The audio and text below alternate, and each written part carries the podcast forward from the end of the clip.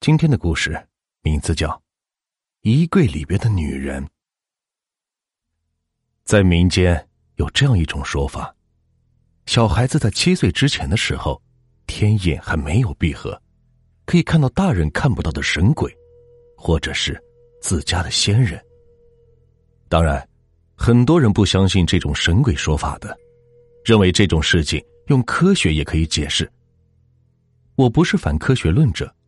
但是在这里，我想要讲述一件我小时候的亲身经历，希望有谁可以用科学的论述帮我解答一下多年的困惑。我清楚的记得，那是发生在我六岁的时候的一个可怕经历。首先是我的父亲被信任的朋友骗走了一笔巨款，一夜之间公司倒闭，也欠了银行和许多人的贷款，为此。我的父母开始激烈的争吵，父亲整日里抽烟叹气，母亲是整夜里哭泣，而且每天会有很多人冲进我的家里大吵大闹，要我父母还钱。不过那个时候我还太小，并不知道那是一笔庞大的数字，对于我们这个家意味着什么。然后没过多久的一个深夜里，我被母亲摇醒。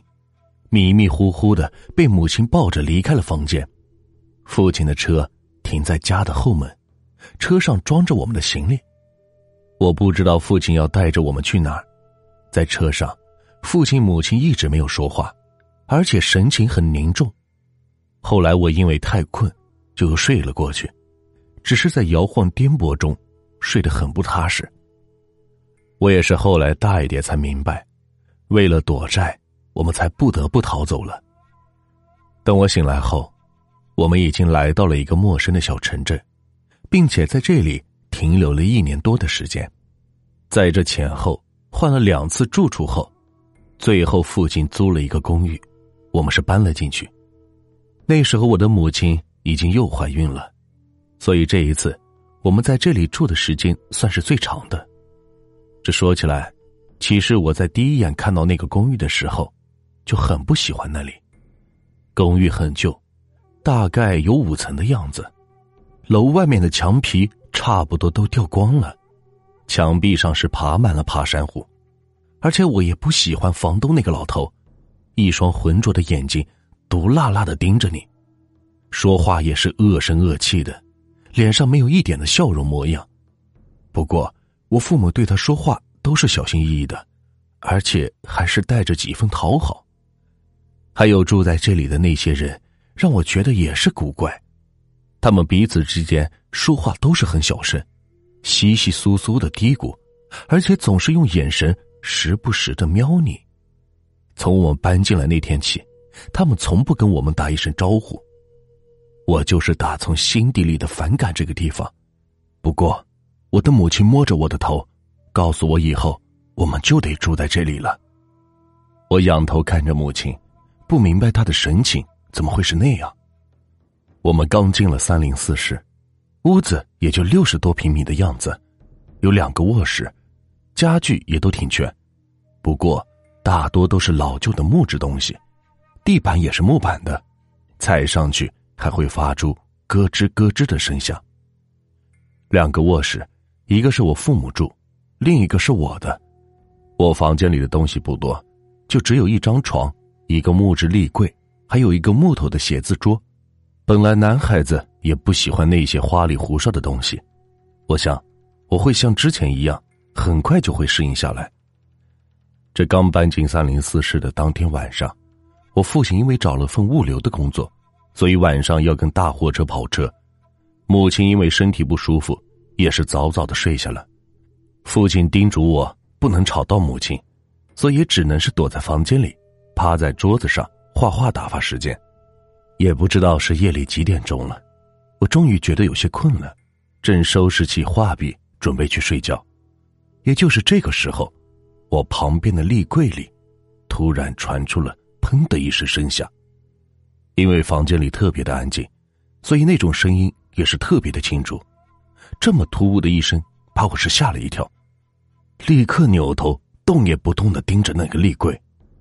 就这样盯着那个柜子有一会儿，我再没听到任何动静，然后觉得有可能是隔壁撞动的声音，便继续收拾好画笔后，走到床边，爬上了床。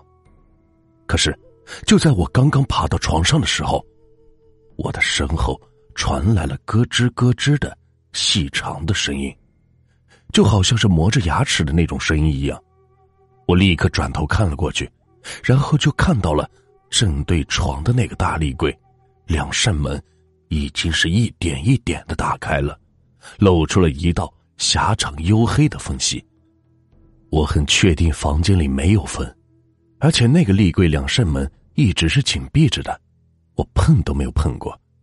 可是现在他的门自己是打开了，我一直盯着那扇门。还有那条黑漆漆的缝隙，然后开始感觉到害怕，看见那个缝隙的后面，好像有一双眼睛在紧紧的盯着我。我正在和那双眼睛对视着，可是我不知道它是什么。我所能想到的，就是一个六岁的孩子所能想象到的可怕的怪物模样，然后吓得是一头钻进了被窝里，用被子蒙住了头，躲在被窝里。一整夜都在瑟瑟发抖。我不记得后来是怎么睡过去的。第二天，我便把这件事情告诉了我的母亲，说我房间的柜子里有声音，但是我的母亲并不在意，对我说，里边也许是进了老鼠，弄出的声响。我也是只能相信了母亲的话。可是当天晚上，我坐在床上，再次看到那立柜的一扇门自己一点一点打开了。而且，这一次两扇门已经是打开了一大半。我很害怕，但是我告诉自己，那柜子里只是有只老鼠而已，所以我鼓起了勇气，深吸了口气后，慢慢的下了床，向着那个立柜，一步，一步的走了过去。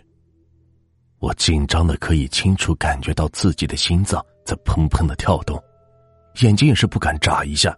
死死的盯住那道黑色的门缝，它就好像是一个怪物的嘴，随时都有可能一口把我吞进去一样。然后我伸出了双手，我的手心里已经都是汗。我在终于触碰到那两扇门时，立刻用力的一推，砰的一声，我将立柜的门用力的关上了，并且用身体死死的抵住了柜子门上，害怕的大口喘着粗气。直到我快平静了下来，而且以为只要是关上了柜子的门，就解决掉了。可是，就在我冒出这个幼稚的想法的时候，整个立柜突然“砰”的一声巨大的震动，就好像柜子里有什么用力的向柜子门撞击了一下一样，而且那股撞击几乎把我顶的是踉跄了一下。我再也控制不住的尖叫了一声，然后几步窜回到床上。又钻进了被子里，整个人是缩成了一团，一晚上都不敢向被子外看一眼。第二天，我告诉我的母亲，柜子里边一定不是老鼠，但是母亲只忙着给父亲做饭，并不理会我，所以我只能求助父亲。工作了一个晚上的父亲回到家后是倒到床上就睡，我摇晃着他，哀求他帮我打开柜子看一下究竟是什么。但是我的父亲不耐烦的翻了个身，最后突然一脚踹开了我，让我滚蛋，不要吵他睡觉。父亲那一脚把我从床边几乎是踢到了卧室的门口，我吓坏了，爬了起来都忘了哭，回头看到母亲正站在那儿看着我，我还是不明白，他为什么又会露出那样的表情。所以到了晚上，我把自己整个是藏在了被窝里，瑟瑟发抖。越害怕，越是睡不着，然后听到被子外面又传来了那种咯吱、咯吱拉长的声音。我知道那个柜子的门又打开了，我不敢动，脑门上、身上都是冷汗，可被子里的空气就像是被我慢慢吸完了一样，我越来越透不过气，最终只能是一点一点的把被子掀开了一条缝。我大口大口的喘息着，然后越是害怕，越是忍不住的透过被子缝，向那立柜偷偷的看去。我看到了整个柜子门都已经是打开了，而且我还看到了柜子里悬挂着一个东西。确切的说，那是一个被吊着的女人，背对着我这边，长长的头发，穿着一身白色的、染满了红色鲜血的睡衣，赤裸的双脚，整个是挂在那儿，微微摇晃着，隐隐的还发出了咯吱咯吱绳子摩擦的声响。我是吓坏了，立刻又是蒙住了脑袋。而且这一次，我想，就算是我捂死在被窝里，也不敢再去看一眼了。天亮后，那立柜的门总是会关着的。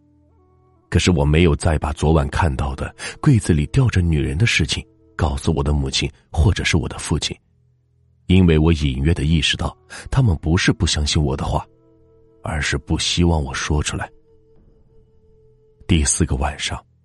我依然是一个人无助的承受着这种恐惧，看着柜子的门吱扭扭的打开了，看着那个吊在柜子里的女人整个在那是微微的晃荡着，然后直到她一点一点的转了过来。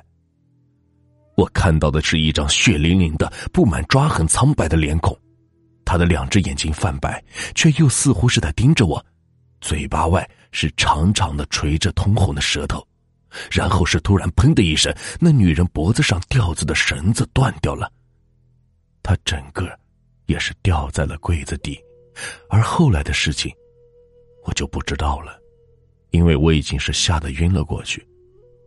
我房间的柜子里有一个女人，而且每一天晚上我都可以看见她，就算我不敢看，蒙在被子里，我也可以清楚的听到。她在床边的地板上爬动的声音，我不知道我是怎么从一个晚上又一个晚上熬过来的。大概也是因为他从来没有碰过我，或者是做出伤害我的事情，只是会站在我的床头，用他翻白的瞳孔一直盯着我。我也无数次的惊吓过度晕过去之后，渐渐变得神经麻木了。我叫她柜子里的女人。这样的事情说出来，也不会有人相信吧？因为就连我的父母也不准我提起。直到有一天，父亲带着我们离开了公寓，搬回原来的城市，我才算是得到了解脱。我永远也忘不了在搬出那个公寓的时候，房东老头对我父母说的话。他说：“你们真是了不起的一家子，要知道你们是在那个房间里坚持住的最长的了。”也是这个时候，我才知道，原来在我们住进那个三零四室之前，里边曾经死过一个女人。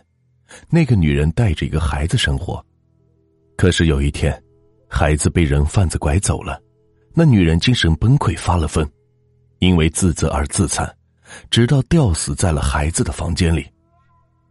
可以说，在这里，这件事并不是一个秘密，几乎所有人都知道。其中也包括我的父母，不过因为手头拮据，他们还是坚持租下了租金非常便宜的三零四室。所以说，除了我，每个人都知道我住的那个房间里曾经死过人。他们很忌讳死过人的房子，而且是避而不谈。虽然他们说没有见过，也并不在乎死过人的房间是不是真的会闹鬼。当然。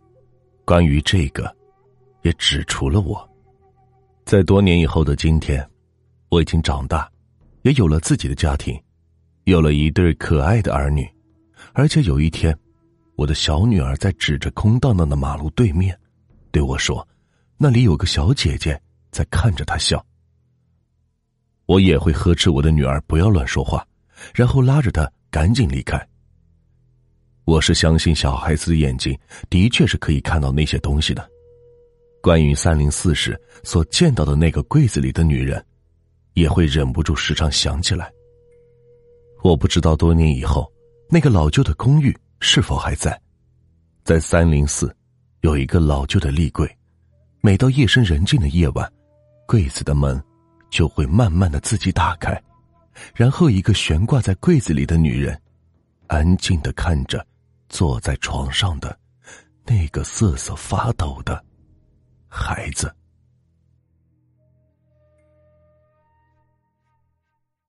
这个故事就结束了。如果你们喜欢我的故事，就请关注和订阅吧。接下来呢，我会带来更多好听有趣的故事。感谢你们的收听。